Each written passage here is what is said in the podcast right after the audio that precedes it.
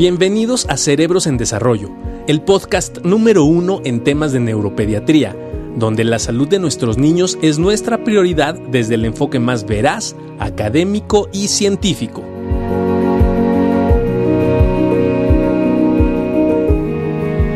Mi estimado Juan Carlos, ¿cómo está usted? ¿Cómo está, Doc? Buenas noches. Muy bien, buenas noches. Para toda eh, América Latina, que hoy también tenemos un representante eh, ya conocidos y nos han seguido en otras transmisiones. Pues, no, bueno, y aparte el boss, el boss es súper conocido, ¿no? El jefe es mega conocido, un gran neuropediatra colombiano que tenemos el gusto de saludar hoy. Este, ahí está Orlando. ¿Cómo estás, Orlando? ¿Qué dices? ¿Cómo estás? Bien, eh, buenas noches, Eduardo, Juan Carlos. Un placer estar otra vez con ustedes. Qué rico. ¿Cómo está, Es un honor tenerte de nuevo, mi estimado maestro. un honor. También, un honor, honor, que me inviten. Eso, Orlando. ¿Cómo está todo en Colombia? ¿Todo bien? Bien, bien, afortunadamente. Eh, igual con, con el COVID, pero muy difícil. Está muy duro acá. Muchos casos. Vamos con, con muchos casos, desafortunadamente. Bueno, pues síganse cuidando muchísimo por allá.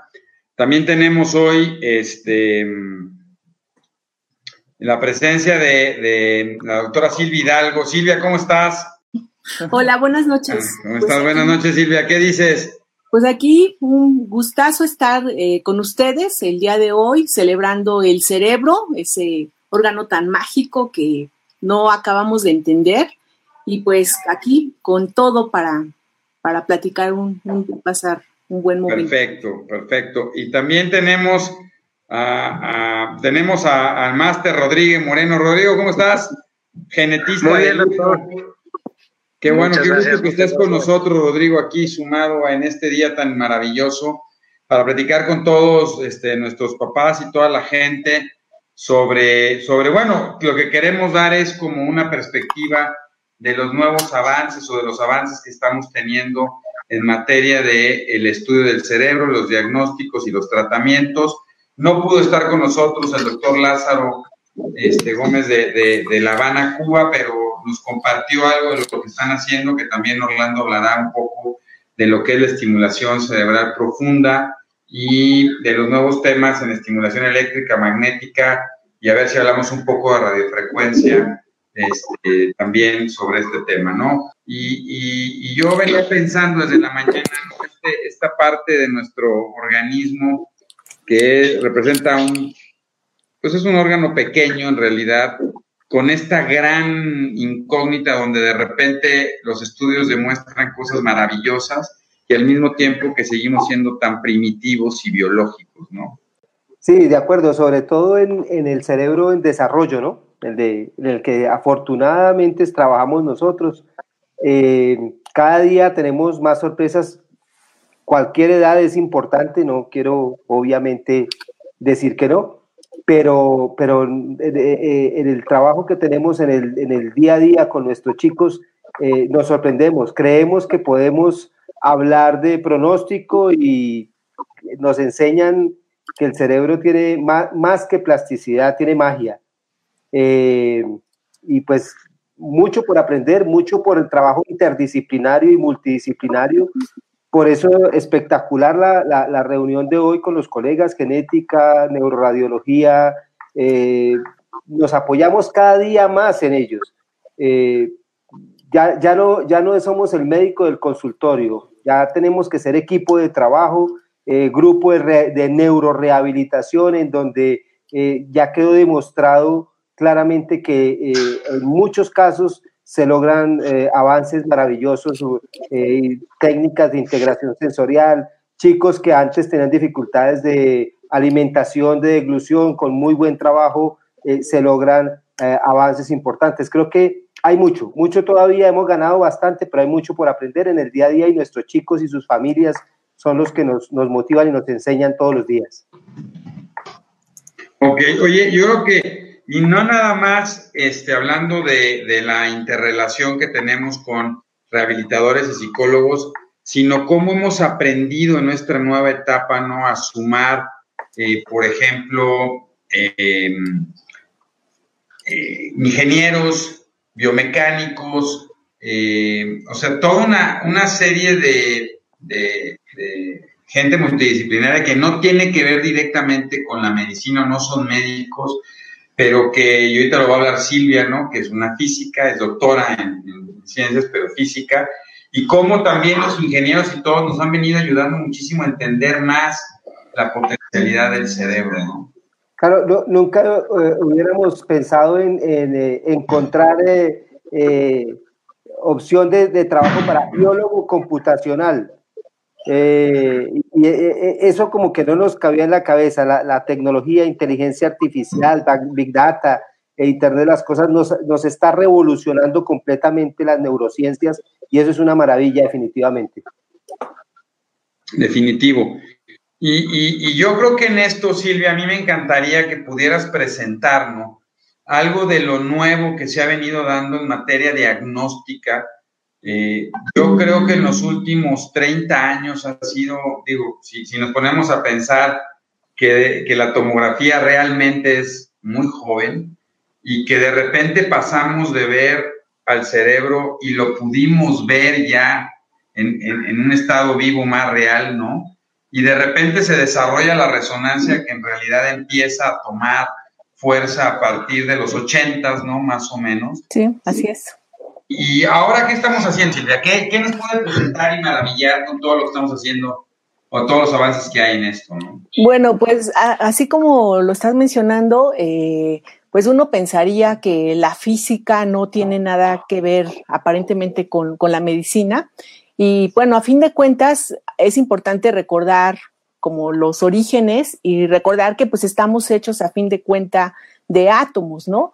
Y átomos y moléculas. Entonces, eh, esta tecnología, eh, digamos ahorita, por ejemplo, la parte de resonancia magnética, pues se encarga de alguna manera de tratar de obtener información a partir de estos, de estos átomos, por ejemplo, de hidrógeno, y a partir de esta información poder tener imágenes del, no, y que ya podemos ver no solo la estructura del cerebro, sino ya podemos ver la funcionalidad en tiempo real de cómo se activan algunas de las zonas cerebrales y que eso se vuelve impresionante, ¿no? Sí, entonces eh, bueno, ahorita en el Departamento de Imagenología, eh, en el Hospital Infantil de México, conjuntamente con el Departamento de Física de la UAM Iztapalapa, pues nos hemos eh, metido ya en este asunto más directo. Bueno, la idea, eh, bueno, este es el equipo que nosotros contamos en el Hospital Infantil de México, Federico Gómez, es un equipo de, tres Teslas, entonces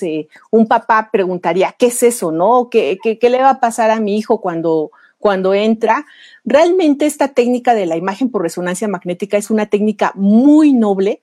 Usamos radiación no ionizante, es decir, no, no hay un daño directo, eh, por ejemplo, en el caso de tomarse una imagen de tomografía que te la tomas, si te la tuvieses que tomar todos los días, habría que pensar el, el tema de, de, protección radiológica. En el caso de la resonancia magnética no está contraindicado, básicamente es un imán al que, al que, en el cual va a entrar el, el niño o el paciente y de ahí pues podemos obtener cualquier parte del cuerpo humano.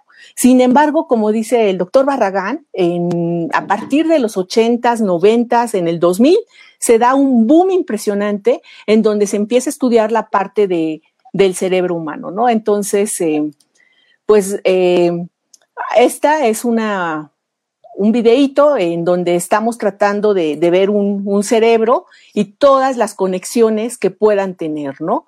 Y ahorita uno de los temas que nosotros estamos desarrollando en el hospital infantil es tratar de ver esta parte del conectoma humano pediátrico, ¿no? La pregunta siempre es, ¿cómo se ve un cerebro normal, ¿no? ¿Qué es un cerebro normal? A partir de ahí, tratar de entender ese cerebro y poderlo analizar y poderlo irlo comparando cuando hay una, una patología, ¿no? Por ejemplo, en el caso de, de un déficit de atención, ¿qué tanto se pudiera estar estar alterando, ¿no?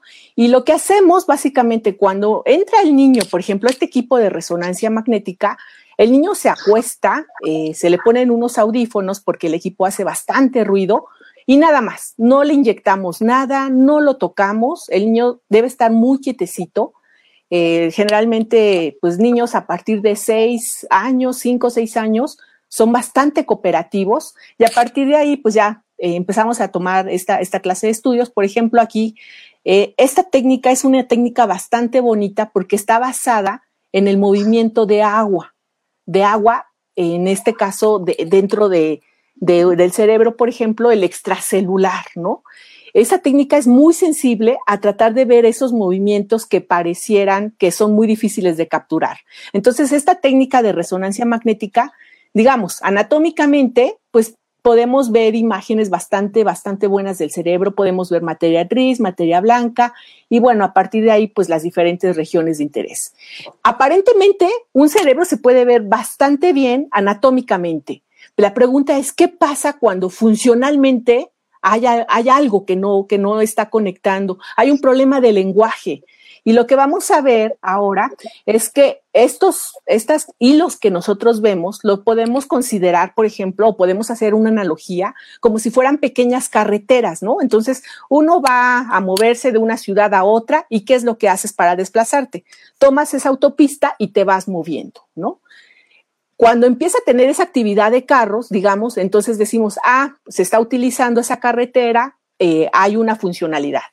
Lo que nosotros hemos aprendido en estos últimos 10 años que hemos estado trabajando en esta parte de, investigación es que hemos notado que esas carreteras se pueden tener, pero a veces no están lo suficientemente estimuladas para que el niño las utilice, ¿no?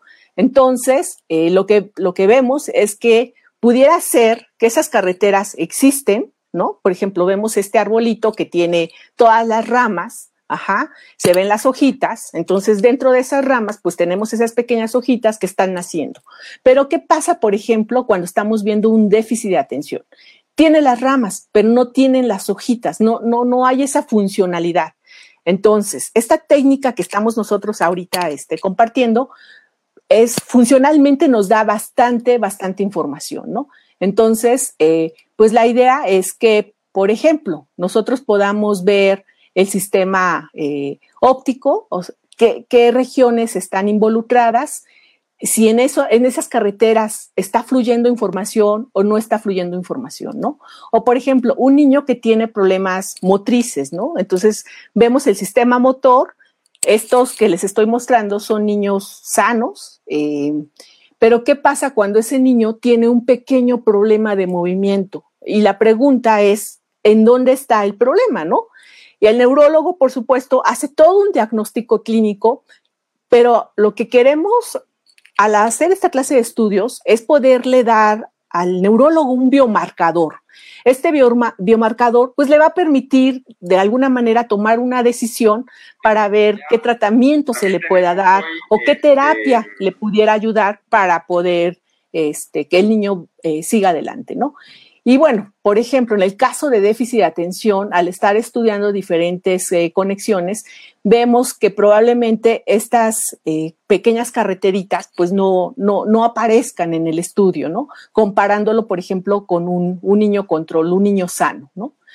Y eh, pues hemos estado buscando este biomarcador que, que, le permita al neurólogo, en este caso a nuestro equipo del Hospital Infantil de México, con el doctor Barragán, el doctor Juan Carlos, eh, ir analizando estos niños, ir compaginando, por supuesto, con la clínica que, que van realizando. Entonces, por ejemplo, este es el caso de un niño que, en donde eh, que había sido diagnosticado con déficit de atención eh, pasa un año en el cual se le manda un tratamiento, el neurólogo le, le manda el tratamiento, al año le volvemos a hacer el estudio y la sorpresa que nos llevamos es que esas carreteras que aparentemente no existían, vemos que empiezan a funcionar. Entonces, pues eso es bastante, bastante interesante. Eh, y bueno, entonces la idea es que con esto eh, podamos tener un biomarcador que nos permita tener de alguna manera una, un diagnóstico un tanto mucho más certero y no solo eso, tener una evaluación, en este caso post tratamiento y ver efectivamente que con la clínica pues el niño va, va mejorando, ¿no? Entonces, pues esto nos ha llevado a tratar de, este, estudiar niños, niños sanos y ver efectivamente que en el, en el transcurso de tiempo, post tratamiento, pues sí, sí efectivamente ha ido teniendo una mejora. Ahora, niños con problemas de obesidad, también observamos que empieza empieza a cambiar esa funcionalidad del cerebro. Entonces, eh, nos hemos dado a la tarea de ver qué regiones pudieran estar alteradas y en base a eso, eh, pues tratar de, ver qué tratamiento le pueda el neurólogo, le, pueda otorgar, ¿no? Eh, hay una motricidad alterada, ¿en qué región pudiera estar alterada esa, esa motricidad? Problemas de lenguaje. El lenguaje es sumamente complicado, sin embargo, eh, lo que hemos visto es que hay varias regiones del cerebro involucradas, ¿no? Entonces, al acercarse uno al neurólogo, pues ya te va diciendo qué, región pudiera, pudiera tener alterada. Lo vamos estudiando con la parte de neuroimagen. Hacemos un tratamiento estadístico de imagen bastante pesado para poder tener esta clase de información, ¿no? Y bueno, no solamente lo podemos aplicar en, déficit de atención, en epilepsia, también lo estamos estudiando, eh, lo estamos estudiando en distrofia muscular, problemas de lenguaje, en niños con autismo, eh, em, empiezan a salir cada vez más resultados y bueno, podemos ver a fin de cuentas qué región pudiera, pudiera tener, ¿no? Entonces, problemas de aprendizaje, ¿qué significa un problema de aprendizaje? Y bueno, como decíamos al principio de, pues, de esta charla, pues estábamos viendo que el cerebro sigue siendo un mundo desconocido, pero lo interesante es que a partir de estas técnicas nosotros podamos, podamos entender, ¿no? Esta parte de resonancia magnética funcional también es sumamente interesante porque nos permite ver de qué manera está conectada las diferentes regiones del cerebro, ¿no? Entonces, lo que podemos aquí ver rápidamente, por ejemplo, hicimos un estudio en donde le dábamos olores a los niños, chocolate, acetona y cebolla, ¿no? Eh, fueron niños sanos contra niños eh, con obesidad y lo que observamos es que en el, rojo tenemos los niños sanos, vemos que son simplemente dos regiones eh, que se están conectando, pero en los niños con problemas de obesidad vemos que la información empieza a viajar por diferentes zonas del cerebro, ¿no? De alguna manera, el frenar, el, tratar de, de comer, al estar percibiendo el olor del chocolate, por ejemplo, que es este caso, este, es como más complicado en el caso del cerebro del, niño, ¿no? Del, lenguaje, pues encontramos igual lo que les decía, eh, pues muchas regiones, eh, aun cuando ahorita, por ejemplo, que estamos empezando eh, a ya tener ya resultados más fijos en el caso de comparar niños con autismo y niños con problemas de lenguaje, vemos que hay zonas más involucradas eh, en una con respecto a la otra. Por supuesto que esta técnica es súper útil, por ejemplo, cuando también hay problemas oncológicos, nos permite ver qué vías pudieran estar alteradas y cómo podemos, cómo podemos apoyar, ¿no? Bueno, hay un grupo de trabajo, no puse a todos, pero son los más importantes ahorita que han estado trabajando en toda, toda esta parte. Eh, voy a dejar de compartir. No, interesantísimo, ¿no? ¿Qué tanto te ayuda, mi estimado Orlando, tener estas imágenes en la clínica diaria, ¿no? Que, puedas ver la conectividad, que puedas medir, por ejemplo, hay otra técnica muy interesante que permite medir las concentraciones de, de glucosa, ¿no? Cuando se activan algunas áreas que se llama VOLT, ¿no? Que es el consumo de oxígeno y de glucosa y bueno, ya no presentaste, Silvia, lo del conectoma, ¿no? Que, también estamos trabajando interesantemente sobre eso. Sí. ¿Pero qué tanto decir de ti, Orlando? Eh, eh, Silvia, fabuloso, excelente. Eh, nos ayuda en la práctica mucho en, el área que, en mi área principalmente, en, epilepsia y movimientos anormales, nos ayuda muchísimo, no solamente en el estudio, en el diagnóstico, sino en planeamiento quirúrgico, por ejemplo, los pacientes que son candidatos para cirugía y que vamos a llevar a cirugía cualquier, cualquier tipo, eh, nos ayuda, es, una herramienta indispensable. La tractografía es clave, sobre todo en, esas cirugías de tipo receptivo o desconectivas, eh, o, en las que vamos a trabajar en áreas elocuentes. Ya en la, práctica, digamos que en áreas como autismo, esta investigación, todo lo que, lo que hace Silvia y, su grupo y todo, nos ayuda a aclarar, pero digamos que no son exámenes que utilizamos en el día a día, sino no, no, no le pedimos a todos los chicos con autismo una resonancia funcional. Eh, creo que deberíamos llegar allá, probablemente lleguemos allá, pero pues hay que también tener en cuenta desde el punto de vista costo-beneficio eh, sobre todo en nuestros países con, limitaciones de recursos importantes.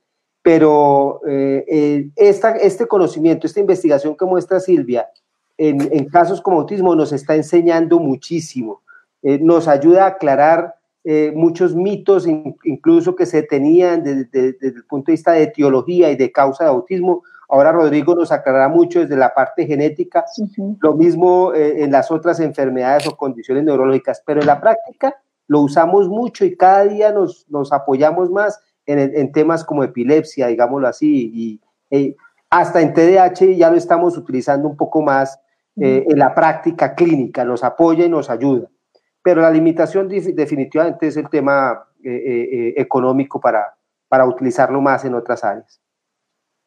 No, y, lo que estamos empezando a hacer, ¿no? Este, es tratar de establecer también la correlación que puede existir entre el fenómeno de la imagen, ¿no? Y, por ejemplo, la genética, ¿no? Eh, algo que queremos empezar a hacer es, ¿qué tanto estas determinantes de activación en zonas cerebrales tiene que ver con fenómenos de expresión génica o qué tanto esta zona tiene que ver con la modulación del ambiente.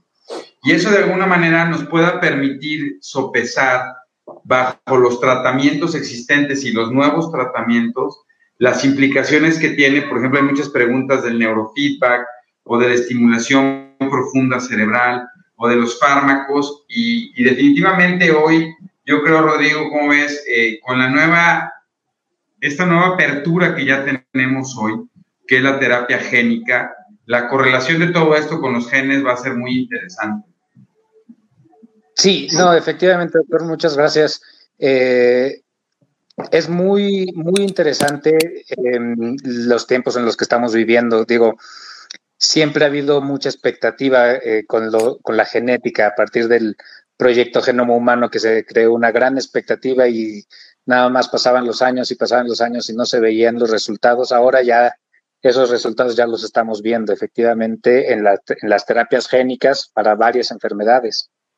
Empezamos haciendo un poco la analogía con la resonancia magnética que acaba de comentar la doctora Hidalgo, eh, pues tenemos que conocer las cosas para poder, para poder modificarlas, ¿no? Y afortunadamente eh, los estudios de secuenciación, los estudios de microarreglos, eh, estudios de mapeo genómico que se tienen actualmente, pues ya nos han permitido conocer muy bien el, manejo, o más bien cómo funciona el genoma humano, ¿no? Y el epigenoma y el, proteasoma y todos los omas, ¿no?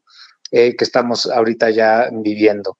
Em, ya con las terapias génicas, una vez eh, conociendo bien el, el, funcionamiento del genoma humano, que no fue nada sencillo conocerlo, no fue nada más secuenciar el genoma humano y ya eh, vamos a saber cómo modificarlo, sino surgieron en el camino muchas otras, em, digamos, inquietudes y muchas otras cuestionamientos, ¿no? Que no, que no nos habíamos hecho, como cómo interactúa la epigenética, por ejemplo, en la, en la, mm, en la expresión de varios, varios receptores en el sistema nervioso central que pueden afectar cómo eh, se expresa la memoria, cómo se expresan algunas algunas cuestiones del, desarrollo neurocognitivo. Y ya una vez que se llegó a comprender de forma, digamos, mucho más profunda, ya actualmente ya estamos teniendo estas nuevas terapias, ¿no? Las, terapias génicas, eh, ya que modifican la expresión de ciertos genes, aumentan pues, la, la, expresión de algunos genes, como en el caso de la atrofia muscular espinal, eh, modificar la expresión de algunos, algunos genes SMN1 y SMN2, ha mejorado significativamente la, el fenotipo o la progresión de la enfermedad en estos pacientes y ya no solamente mm, terapias génicas que modifiquen la expresión como, como la espinraza, sino también ya terapias génicas que, que incluyan el gen que no se tenía, ¿no? O incluyan un gen que va a suplir la función del gen mutado, que son terapias génicas que ya se están empezando a, tener en etapas muy avanzadas, ¿no? Más de 60 terapias génicas que se tienen en etapas muy avanzadas en, en, ensayos clínicos y que prometen pues demasiado em, en cuanto a modificar completamente enfermedades que antes considerábamos mortales o que requerían eh, terapias muy complejas, muy costosas por tiempos muy prolongados y que ahora afortunadamente ya se están empezando a tener estas terapias génicas que ya están a la vuelta de la esquina, ¿no? Oye, Rodrigo, pero ¿qué es, qué una terapia génica? O sea, eh, me, me, meten un, o sea, meten un gen o cómo meten el gen o, o cómo cambian esta expresión génica, ¿no? Por ejemplo, en la enfermedad como la atrofia muscular espinal, donde al final, este, yo tengo un defecto genético y no produzco una, una proteína que va destruyendo mi cuerpo, ¿cómo le haces para, para, meter este gen y cambiar esta expresión? ¿no? Parecía algo como, no sé, todos están aquí, no parecía como algo del futuro y ya hoy lo tenemos, ¿no? Ya estamos a punto de empezar con los tratamientos génicos en el hospital. Este, pero, pero esto, y, y ahora, ¿es dirigido única y exclusivamente al defecto genético o va a cambiar la genética de todo mi organismo y entonces yo voy a dejar de ser Eduardo Barragán y voy a convertirme en Orlando Carreño, ¿no? Que sería maravilloso ser el box.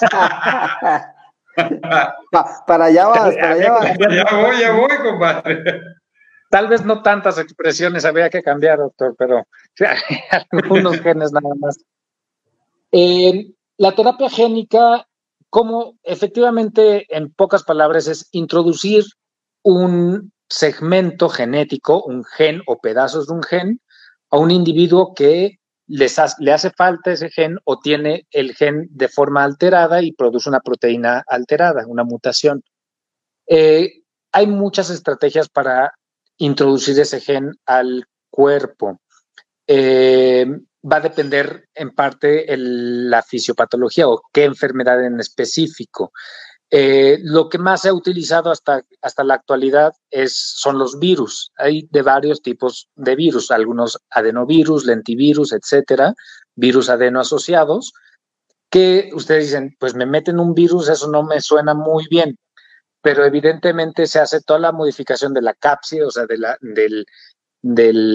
la cobertura del virus, para que ese virus no produzca enfermedad, sino que nada más como todos los virus, y ahora que estamos viendo el, coronavirus, lo, cómo actúan es, ellos, los virus traen ya sea un pedazo de información genética, ya sea RNA o DNA, y utilizan la maquinaria del cuerpo para producir sus proteínas y hacer más virus. Lo que muy inteligentemente se ha hecho es aprovechar ese mecanismo que utilizan los virus para introducir un material genético, ya no obviamente el del que quiere el virus, sino el que queremos nosotros. Se pueden utilizar varios tipos, tipos de virus, también hay algunas nanomoléculas que se han estudiado, pero hasta la actualidad lo que más ha funcionado es el virus porque es muy complejo introducir un, un digamos, una información genética a un individuo.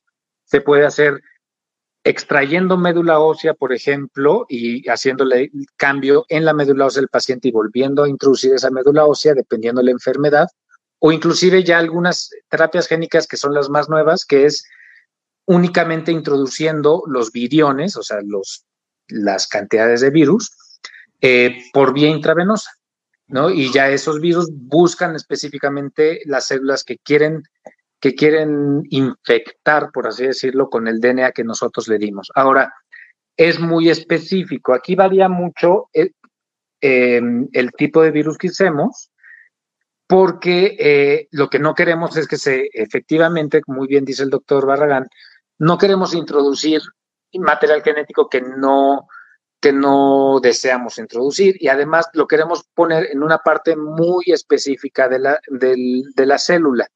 No queremos que se introduzca a nuestro DNA nativo y no queremos que modifique nuestro DNA, sino que queremos que ese DNA que está metiendo el virus esté utilizando la maquinaria de nuestras células, pero no se mezcle con nuestro DNA para evitar que haya problemas como otras enfermedades u otras, otras cosas que no estamos esperando, ¿no? Entonces es bastante complejo y por eso es tarda, es muy tardado por cuestiones de seguridad.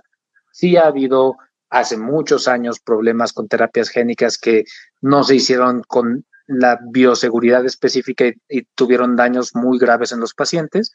Por eso se ha tardado más esta cuestión de la terapia génica, pero ya se ha logrado eh, modificar los virus de la forma más adecuada para evitar que generen daños inesperados o efectos secundarios que no esperamos. Bueno, súper interesante, Orlando. Perdón por, por, la, por la poca participación, hemos tenido muchos problemas con la comunicación el día de hoy. Este, eh, Rodrigo, una, una, una, pregunta que nos hacen en, eh, en, en, el, en, el, Facebook, ¿no? Que es si, mira, te dice, si se introduce este gen faltante, ¿mejoran las condiciones del paciente o las condiciones que causaron las alteraciones en el paciente?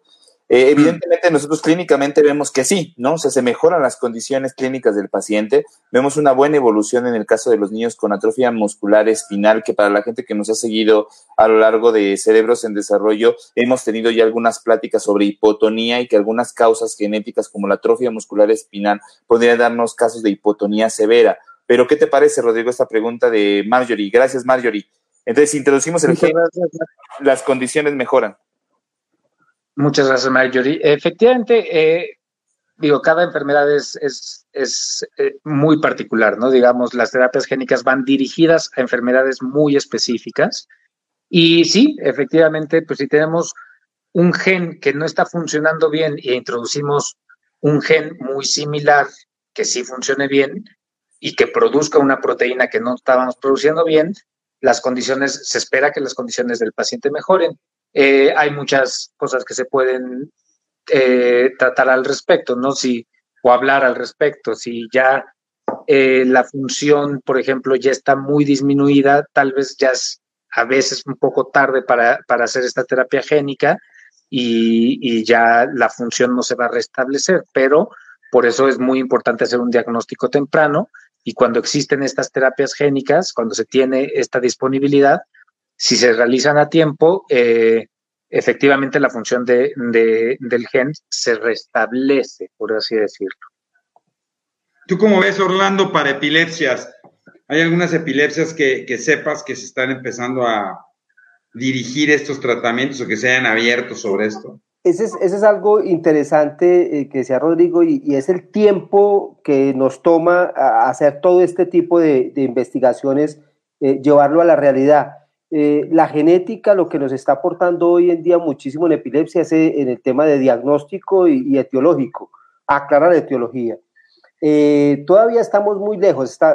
Lo, que, lo que hablabas de enfermedades musculares, se ha trabajado más en ese tipo de enfermedades raras que en epilepsia en sí, en, en terapia génica. A hoy aún no hay ninguna terapia génica para apoyo en epilepsia como tratamiento o alternativa que tengamos para tratamiento creo que va a ser uno de, las, de los focos de, muy buen desarrollo en los próximos años, pero, pero por ahora no tenemos eh, eh, terapia génica específica, como si ya empieza a haber en otros tratamientos, como en migraña, por ejemplo, que ya hay terapia génica como tratamiento como tal aprobado, digámoslo así, por FDA.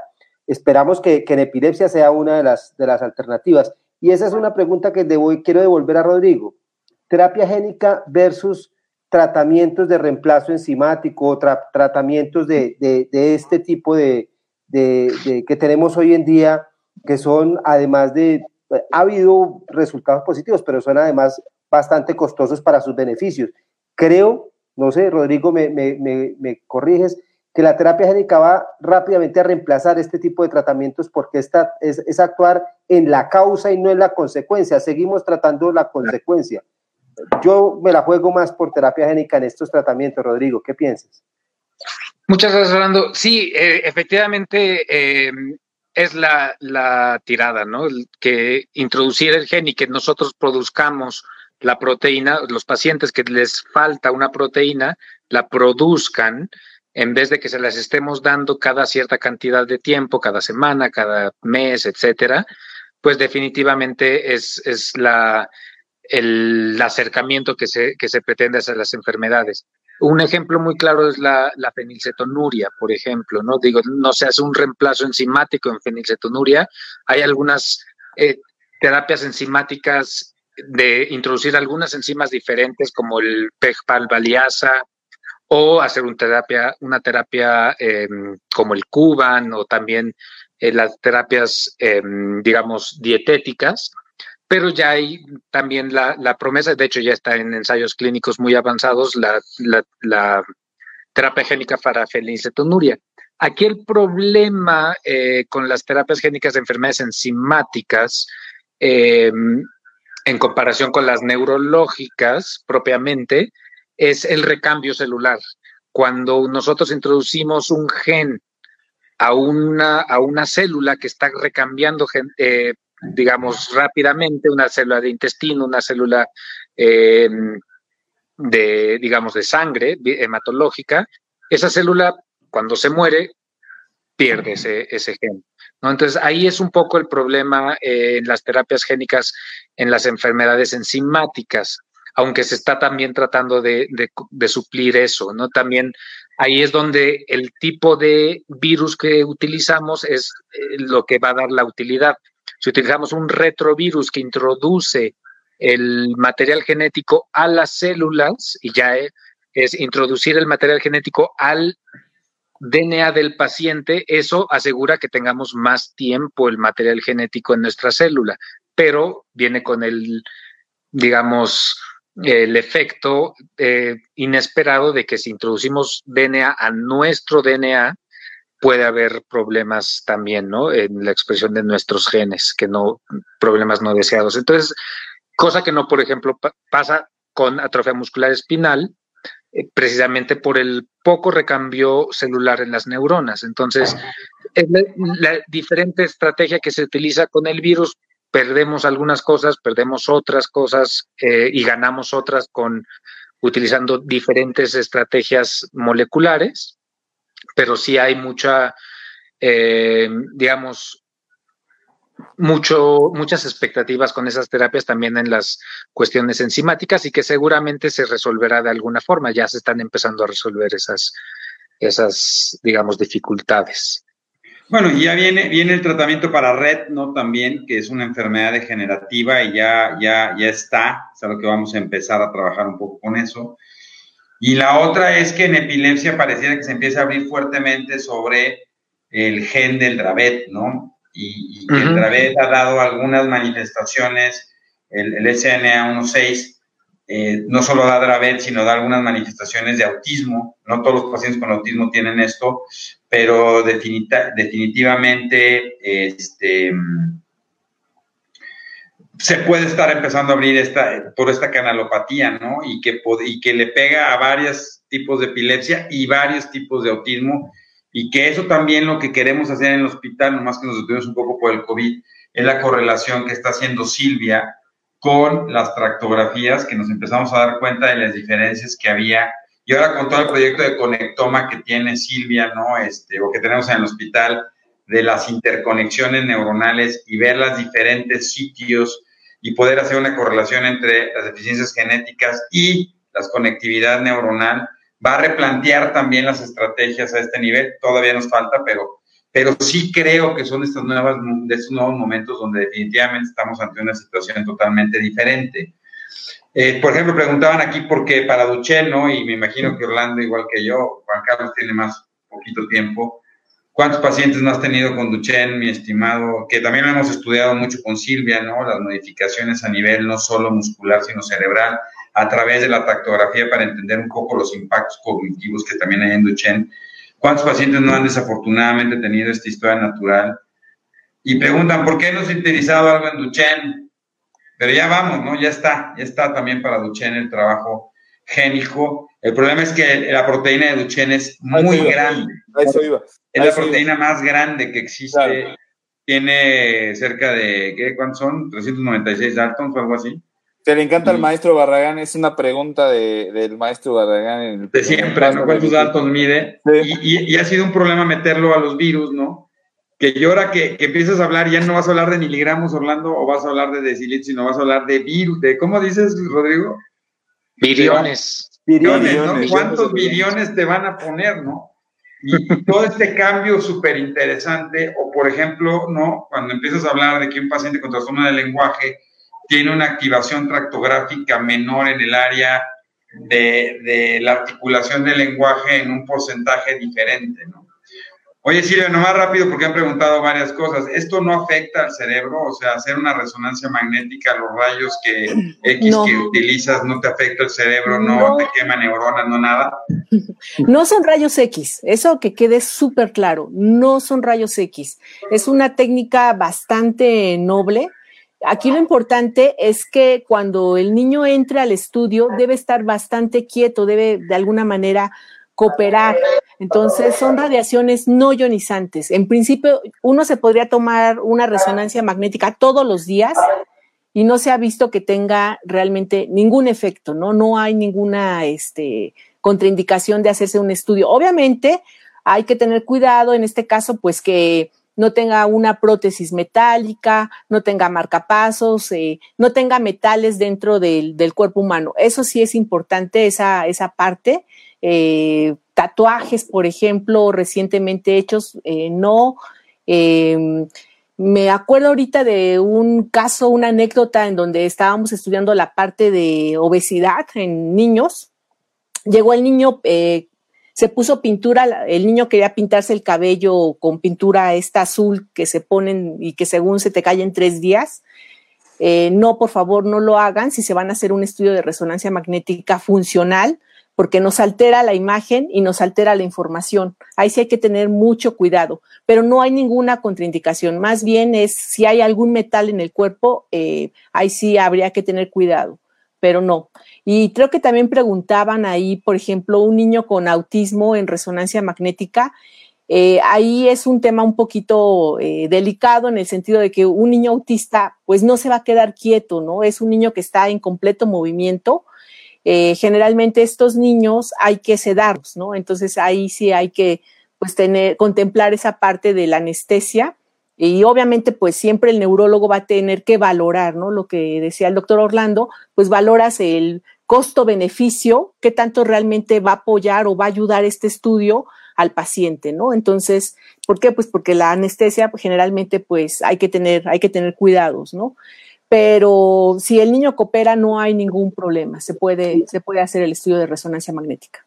Eh, eh, es importante, Silvia, y, ahí nos, vas a aclarar un poquito los estudios que hacemos con resonancias funcionales, que son estudios que intentan determinar precisamente eso, la funcionalidad de, los, de, algunas áreas cerebrales en específico. Todavía requieren un poquito más cuidado que los estudios eh, solamente estructurales. aquí nos hay una pregunta y, que me gustaría que contestaras porque una de las mamás nos dice si eh, los pacientes que tienen, por ejemplo, coronas, ¿no? En la boca, que es algo frecuente a lo que nos, nosotros ah, nos enfrentamos, que hay que mandarlos con, el, con el odontopediatra, porque a veces hay que retirarlas, sobre todo, a veces una corona, Silvia, nos has dicho que podría alterar el estudio funcional de la resonancia magnética, ¿no? Sí, desafortunadamente hemos encontrado muchos niños que traen una, dos, tres coronas, ¿no?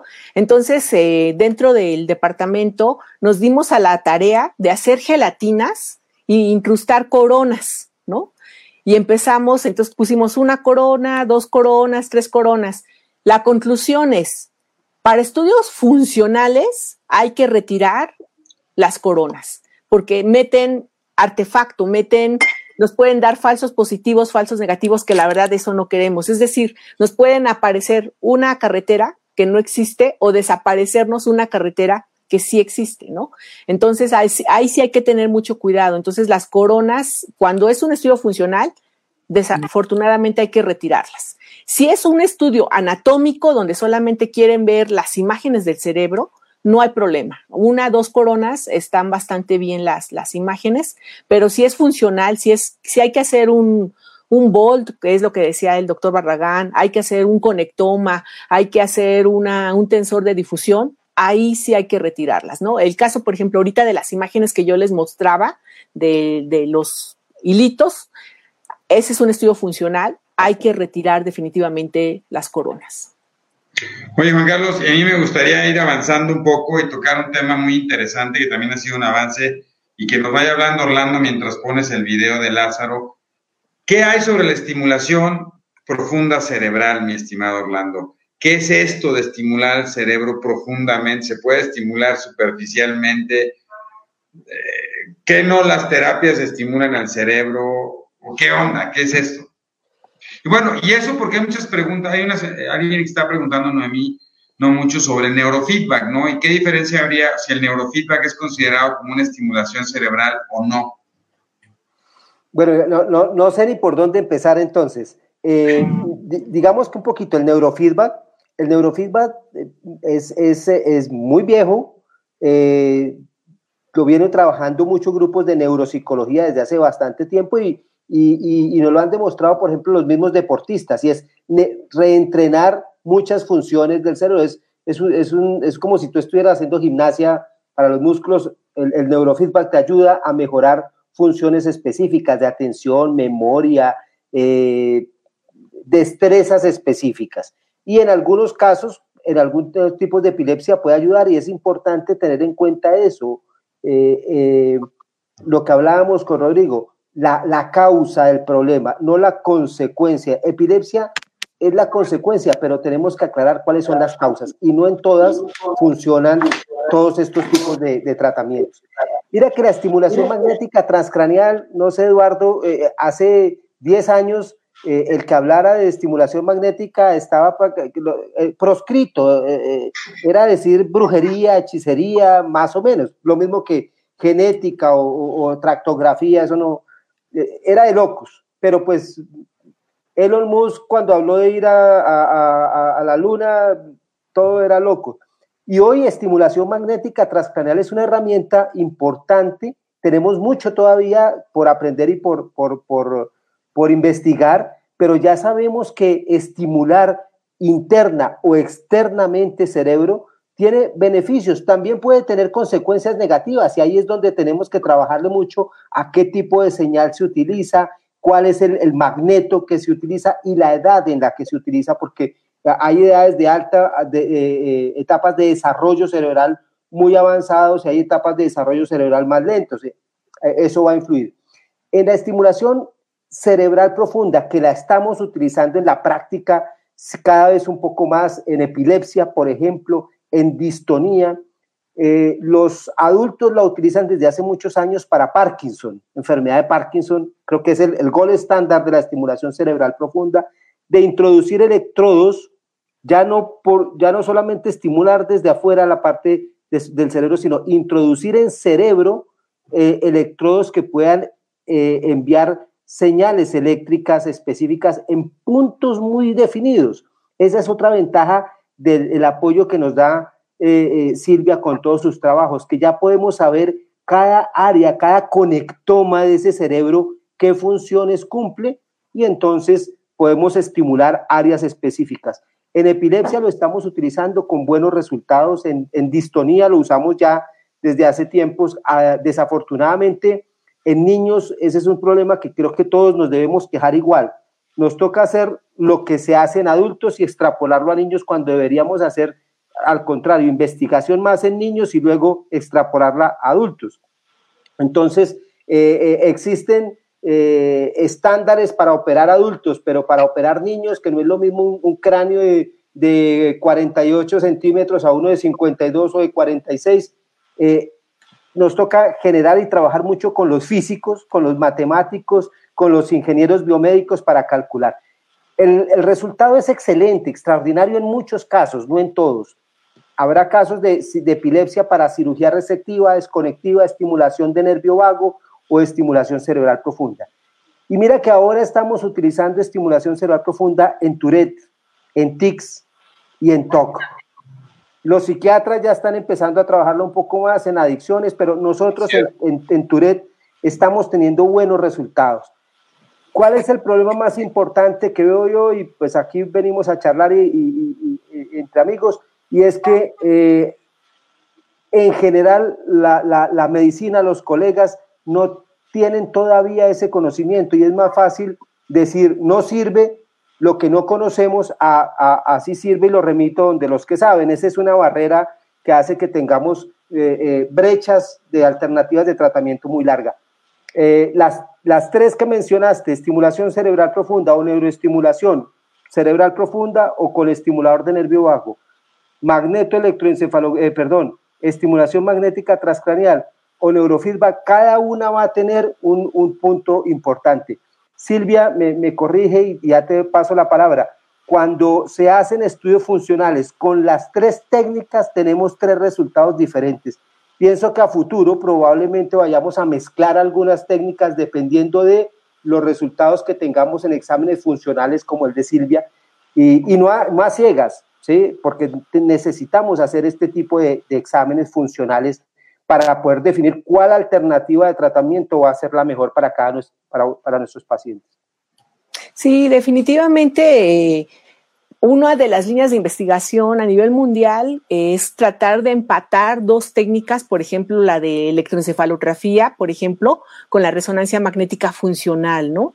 O ahorita, por ejemplo, que está el PET con el MRI, en donde empatas estas dos técnicas para dar una, pues una mayor exactitud espacial temporal de la región del cerebro que hay que apoyar, ¿no? Por ejemplo, el caso de la epilepsia con los focos es igual, igualmente, ahorita el caso de la estimulación este, magnética transcranial es lo mismo, ¿no? Entonces, tratar de empatar estas imágenes anatómicas con la parte de, del tratamiento, ¿no?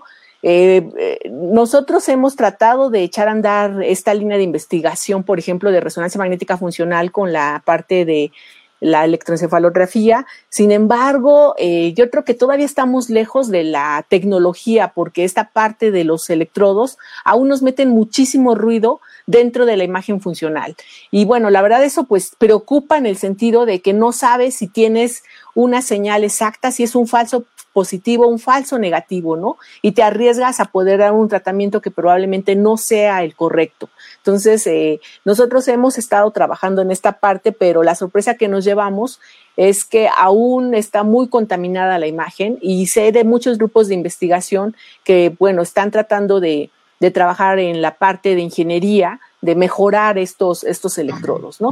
Ahora bien, uno puede mandar un estímulo eh, por separado, ¿no? Entonces dices, ah, pues está el paciente con, le pongo el estímulo y hago de alguna manera la parte funcional, eh, no sé, lo meto al paciente otro día y el otro día hago el tratamiento.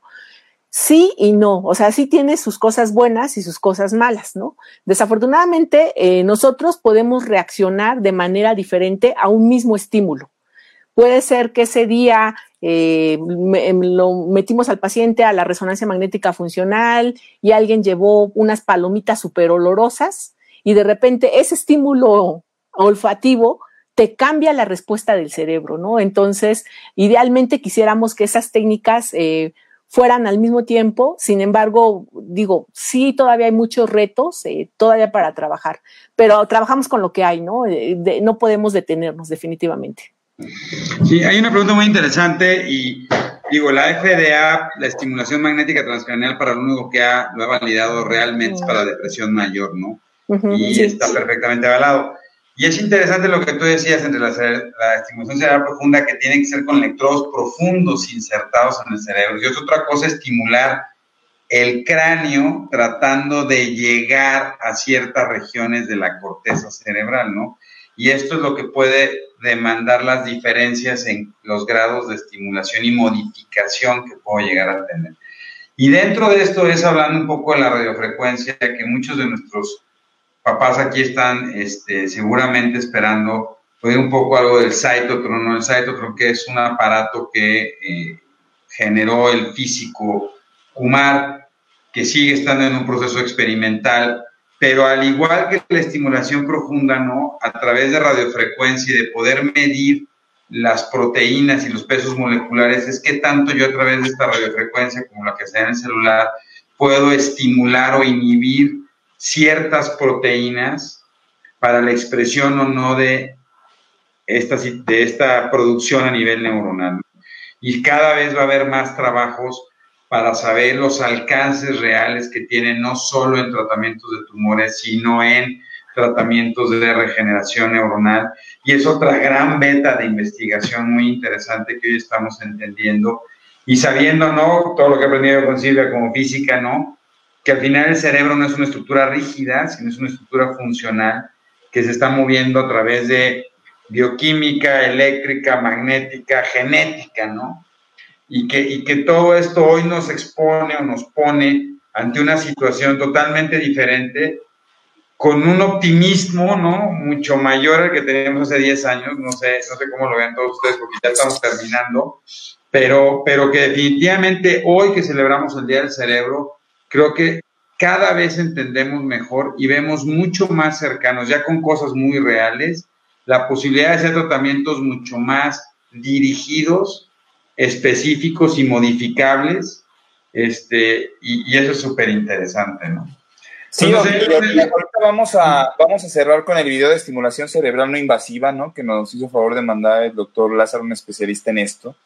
Pero sobre todo es el poder entender cómo gran parte de los fenómenos neurológicos ya tienen un tratamiento multimodal, ¿no? Un abordaje multidisciplinario Ahorita preguntaban sobre, por ejemplo, neuromielitis óptica y muchos otros eh, fenómenos donde ya no nada más viene eh, eh, implícito el diagnóstico inmunológico, sino viene implícito también el diagnóstico genético y también Silvia con la resonancia magnética y cómo todo eso nos va dando una serie de información que nos va aportando elementos definitivamente importantes para el manejo del paciente, ¿no? Desde poder diagnosticarlo, nos preguntaban específicamente de neuromielitis óptica, pero poder identificar ciertos anticuerpos que sean específicos para un tipo de neuromielitis óptica, en este caso con anticuerpos anticopolina 4, etcétera, que nos puede abrir una posibilidad de tratamiento importante con anticuerpos monoclonales que estamos administrando ya nosotros desde hace tiempo, pero que también, por ejemplo, en el contexto de encefalitis autoinmune que hemos trabajado con Silvia en algunos casos, donde hemos demostrado a través de tractografía que no solamente es el proceso inflamatorio transitorio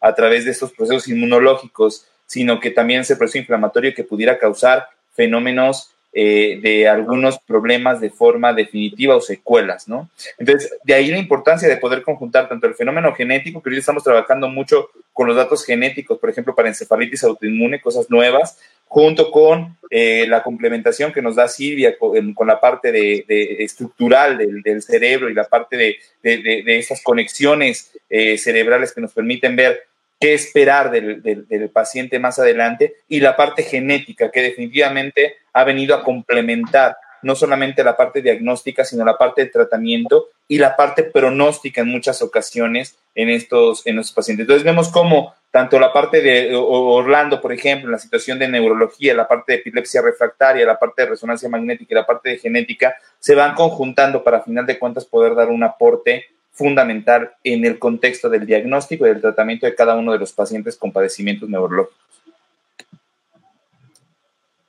Ya habló el maestro. No, pues, no, y no solo eso, mira, ahorita también con lo del COVID que viene, pues vienen nuevos retos, ¿no? Que de hecho nos tenemos que preparar. Ahorita todo el proceso aparentemente inflamatorio, lo tenemos que estudiar y tenemos que utilizar toda esta parte, la genética que tanto se pudiera alterar, la parte de imagen. Vienen retos bastante interesantes que, tenemos que afrontar y que tenemos que prepararnos, ¿no? Quisiera que fueran concluyendo cada uno de ustedes y ya digo, este, no queremos abusar de la gente, estamos felices aquí platicando, nos podemos quedar seguir platicando, pero me gustaría como que concluyéramos cada uno. Orlandito, tus conclusiones del día de hoy, muchas gracias por participar como siempre y gracias por, por por estar acá con nosotros conectado desde Colombia. Nos debes un café, compadre. claro que sí. Cuando vengas, el que quiera. Eh, mira, creo que Silvia acaba de, tocar un tema bien importante y es el COVID. Este COVID que nos tiene hoy acá reunidos, de alguna manera ha, apoyado o que, estemos acá todos los, cinco, eh, eh, seguidos por mucha gente que nos está escuchando en toda Latinoamérica eh, nos, está, nos llevó, digamos, a, entender que esto es un trabajo colaborativo, que sí podemos hacer trabajo translacional, multinacional, y adicionalmente que podemos trabajar en un equipo desde la punta norte hasta la punta sur, y cuando tenemos un inconveniente tomamos un WhatsApp y le preguntamos a Silvia, decimos, ya sé quién está trabajando tractografía en, eh, desórdenes de la atención específica en pacientes con epilepsia del lóbulo frontal. Silvia, Silvia tal cosa. Entonces, eh, esto es algo que es afortunado y tenemos que aprovechar. La tecnología nos está acercando, acercándonos a, un mejor diagnóstico, un mejor tratamiento y cada vez tenemos más alternativas para ofrecerle a los pacientes. Creo que algo que, que le debemos a nuestros pacientes es eh, por lo menos la posibilidad de que si yo no sé, debo saber quién sí lo está haciendo. Y esto cada vez es más posible. Hace unos años no sabíamos qué estaba haciendo Eduardo Barragán en México y cuando nos encontrábamos en un congreso a los ocho meses, alcanzábamos a, a, platicar algunas cosas. Hoy es permanente esta comunicación y podemos ofrecerle a los pacientes. Creo que esto es algo que, que, es una ganancia. Rodrigo con la genética, Silvia con eh, la, parte física, eh, vamos a, adelantar mucho. Juan Carlos, todos con, con cada una de las cosas que hacemos. Algo que debemos tratar de hacer es especializarnos más, cada uno trabajar más en algo y apoyarnos porque ¿cuál es nuestra limitante? Nuestro enemigo más importante es la limitación de recursos. Quisiéramos hacer muchas cosas, pero todo esto que hemos hablado hoy es supremamente costoso para los que nos están escuchando. Llegar a hacer el trabajo y lo que, está, lo que habló Rodrigo son años de investigación y muchísimo dinero para que de pronto luego falló tal cosa y entonces tenemos que volver otra vez a, empezar. Este trabajo colaborativo debemos aprovecharlo en beneficio de todos. Creo que eso es algo que, nos aporta, eh, eh, que podemos concluir hoy y que nos aporta la tecnología. Yo estoy muy agradecido de la invitación que nos han hecho. Me encanta escuchar lo que, lo que Silvia, Rodrigo, todos hemos hablado, pero pues con Juan Carlos y con Eduardo platicamos frecuentemente, pero Rodrigo, Silvia, excelente lo que ustedes están haciendo nos apoya mucho a todos los países latinoamericanos, unos con más recursos que, otros o con menos recursos que otros, y es lo que tenemos que aprovechar, este trabajo de equipo colaborativo. Ya no somos un país, somos una comunidad entera investigando para apoyar a nuestros pacientes. Claro. Silvia, tus conclusiones del día de hoy, Día Mundial del Cerebro y pues Resonancia Magnética, ¿no? Como siempre, el cerebro estudiando al cerebro, ¿no? tenemos que activar nuestras neuronas y, bueno, como dice el doctor Orlando, pues aprovechar estos foros para pues ir eh, compaginando, ir uniendo estos esfuerzos. Eh, de hecho, por ejemplo, el lenguaje, que aparentemente dice, pues tiene problemas de lenguaje, pero el, problema del lenguaje es mucho más complejo. Digo, yo no soy neuróloga, soy física, pero la sorpresa que nos hemos llevado es que es bastante complejo. Pero ahorita lo que decía de que somos una comunidad latinoamericana es súper interesante. ¿Por qué? Porque no es lo mismo aprender el idioma español a estar aprendiendo el chino o estar aprendiendo el inglés, ¿no? Y lo que vemos en la literatura, pues vemos obviamente pues estudios angloparlantes. Entonces, yo creo que sería muy interesante tratar de hacer estos estudios de lenguaje, por ejemplo, Latinoamérica, porque a fin de cuentas, sea Colombia, Honduras, Nicaragua, este, Argentina, hablamos español y la forma en cómo lo aprendemos es de una manera bastante, bastante similar, ¿no? Eh, y por supuesto, pues doctor, el doctor Barragán, que es nuestro líder en neurología, por supuesto que pues estamos para, para ayudarnos. A fin de cuentas, el motor que nos mueve a esto son los niños, ¿no? Son los pacientes.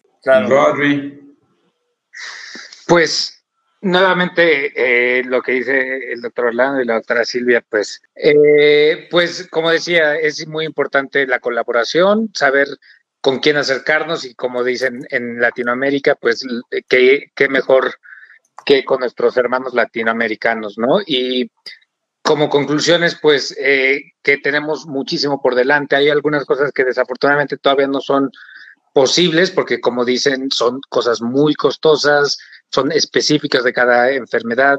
Preguntaban también que si en esclerosis múltiple, y decíamos previamente que para poder manejar algo hay que conocerlo bien. La esclerosis múltiple todavía tiene muchas interrogantes, entonces eh, se está trabajando mucho en eso, ¿no? Saber cómo se, cómo se desarrolla esta enfermedad, qué factores genéticos tienen y si se pueden modificar esos factores genéticos. Entonces, es paso a paso, son cosas muy costosas y muy tardadas, pero eh, afortunadamente, si esto lo viéramos hace 20 años, no habría ni siquiera posibilidad de, de, estar hablando de esto y actualmente ya hay enfermedades en las que se están haciendo y los avances están siendo mucho más acelerados, ¿no? Entonces, pues mis conclusiones sería que son, es muy interesante los tiempos en los que estamos viviendo y que tenemos mucho, muchas oportunidades de ayudar. Claro. Pues Juan Carlitos, no, tú con toda la nueva neuroinmunología, que les tengo que decir que, que Juan Carlos se ha vuelto especialista en neuroinmunología, ¿no? cuando yo empecé a estudiar esto de la neuro, pues lo de la inmunología era así como, pues sí sabíamos que había como problemas inmunológicos, ¿no? Y hoy es impresionante cómo los tratamientos inmunológicos, monoclonales, anticuerpos, han revolucionado en los últimos cinco años la modificación, eh, ¿no, Juan Carlos? Y, todo lo que he aprendido de ti. Este, y no sé qué tú qué conclusiones tengas. No, pues que eh, justo el, estar eh, abordando diferentes tipos de enfermedades, incluso eh, todas las posibles etiologías que son las causas de cada, de, cada enfermedad, incluso con epilepsia, por ejemplo, donde antes solamente pensábamos en, situaciones de que podía tener alguna malformación en el cerebro, alguna situación infecciosa, etcétera, que hoy abrimos el panorama a procesos tanto genéticos con, con Rodrigo, ¿no? Con los paneles genéticos para epilepsia, como los procesos inmunológicos en muchas de las causas. Entonces, eso evidentemente, la posibilidad de hacer nuevos estudios, de hacer nuevos abordajes, nos permite el poder también planear nuevos tratamientos, que evidentemente todo va enfocado a poder mejorar el pronóstico y la evolución de cada uno de nuestros pacientes. Ya lo comentaba usted anteriormente, estamos muy limitados, incluso en el estudio de diferentes componentes de líquidos cefalorraquídeo y a veces nos quedamos solamente con lo, con lo general, ¿no? Saber cómo estaba eh, constituido, si tenía algún fenómeno medio de infección o cómo estaban las proteínas, etcétera. Hoy vamos más allá, ¿no? Como decía Rodrigo, en el caso de esclerosis múltiple, que es tan difícil de entender porque tiene un espectro muy amplio de presentaciones, ¿no? Desde neuritis óptica, neuromielitis óptica, eh, encefalomelitis aguda, etcétera. Todo esto que posteriormente podría constituirse en, esclerosis múltiple es difícil de entender, sin embargo, es posible, es posible hacerlo, es posible hacerlo de, la mano de un, especialista que, que, a final de cuentas eh, vaya junto con el paciente entendiendo el proceso de enfermedad que va padeciendo. Entonces, es importante saber que esta unión de especialistas tiene un objetivo fundamental que es el poder entender las enfermedades y poder establecer la mejor opción de tratamiento disponible actualmente para cada uno de los pacientes. Es importante también saber que a pesar de que se escucha de muchísima tecnología en Estados Unidos, en Europa, también países en Latinoamérica, eh, Colombia, México, Argentina, Brasil, etcétera, estamos luchando y estamos trabajando por brindar la mejor atención de primer nivel y de la mejor calidad a cada uno de nuestros pacientes, evidentemente con nuestras limitantes económicas, como lo hemos hablado, pero sin limitarnos en el proceso que decía Silvia, que es el de poder estudiar lo más profundo que podemos a nuestros pacientes y ofrecerles las mejores medidas terapéuticas eh, posibles. Entonces, pues feliz día del cerebro a todos, ¿no? Este, muchas gracias a toda la gente que se conectó el día de hoy de muchas eh, partes de Latinoamérica. Muchos saludos Orlando de, de, Sudamérica, evidentemente que es un, es un ícono por allá, ¿no? Es todo un maestro por allá y, obviamente todos nosotros eh, acá en México, pero gracias por quedarse con nosotros en la transmisión y por seguirnos. Mira, yo hace ya muchos años acuñé un término que decía por una unidad académica latinoamericana y, hoy que decía eso Orlando, es súper interesante que seguimos creando sueños y pensando sueños, querido amigo, ¿no? Y trabajando y uniendo esfuerzos y que hoy es mucho más fácil hacerlo por nuestros pacientes, ¿no? Este, agradecer toda esta situación. Además, esta interconectividad que tenemos, porque la tecnología no solo ayuda a entender el cerebro, sino nos ayuda a acercarnos y es como definitivamente lo que tú piensas de repente abona y ayuda al pensamiento de tantas cosas que se siguen modificando. Este, y bueno, agradecerles a todos, este, muchas gracias a todos, a los papás, que sepan que aquí estamos, que estamos por ustedes, que mm, es un gran esfuerzo, ¿no? Eh, y que compartimos las frustraciones de repente cuando no logramos alcanzar eh, la velocidad que quisiéramos de entendimiento, pero que ahí vamos, ¿no, Silvia? Llevamos con Silvia 10 años luchando por entender funcionalmente el tejido cerebral y los cambios que se dan. Y la verdad es que cada vez creo que nos acercamos más a ciertos objetivos. Muchas gracias. Muchas gracias Un abrazo. Buenas noches a todos. Un abrazo. Buenas noches.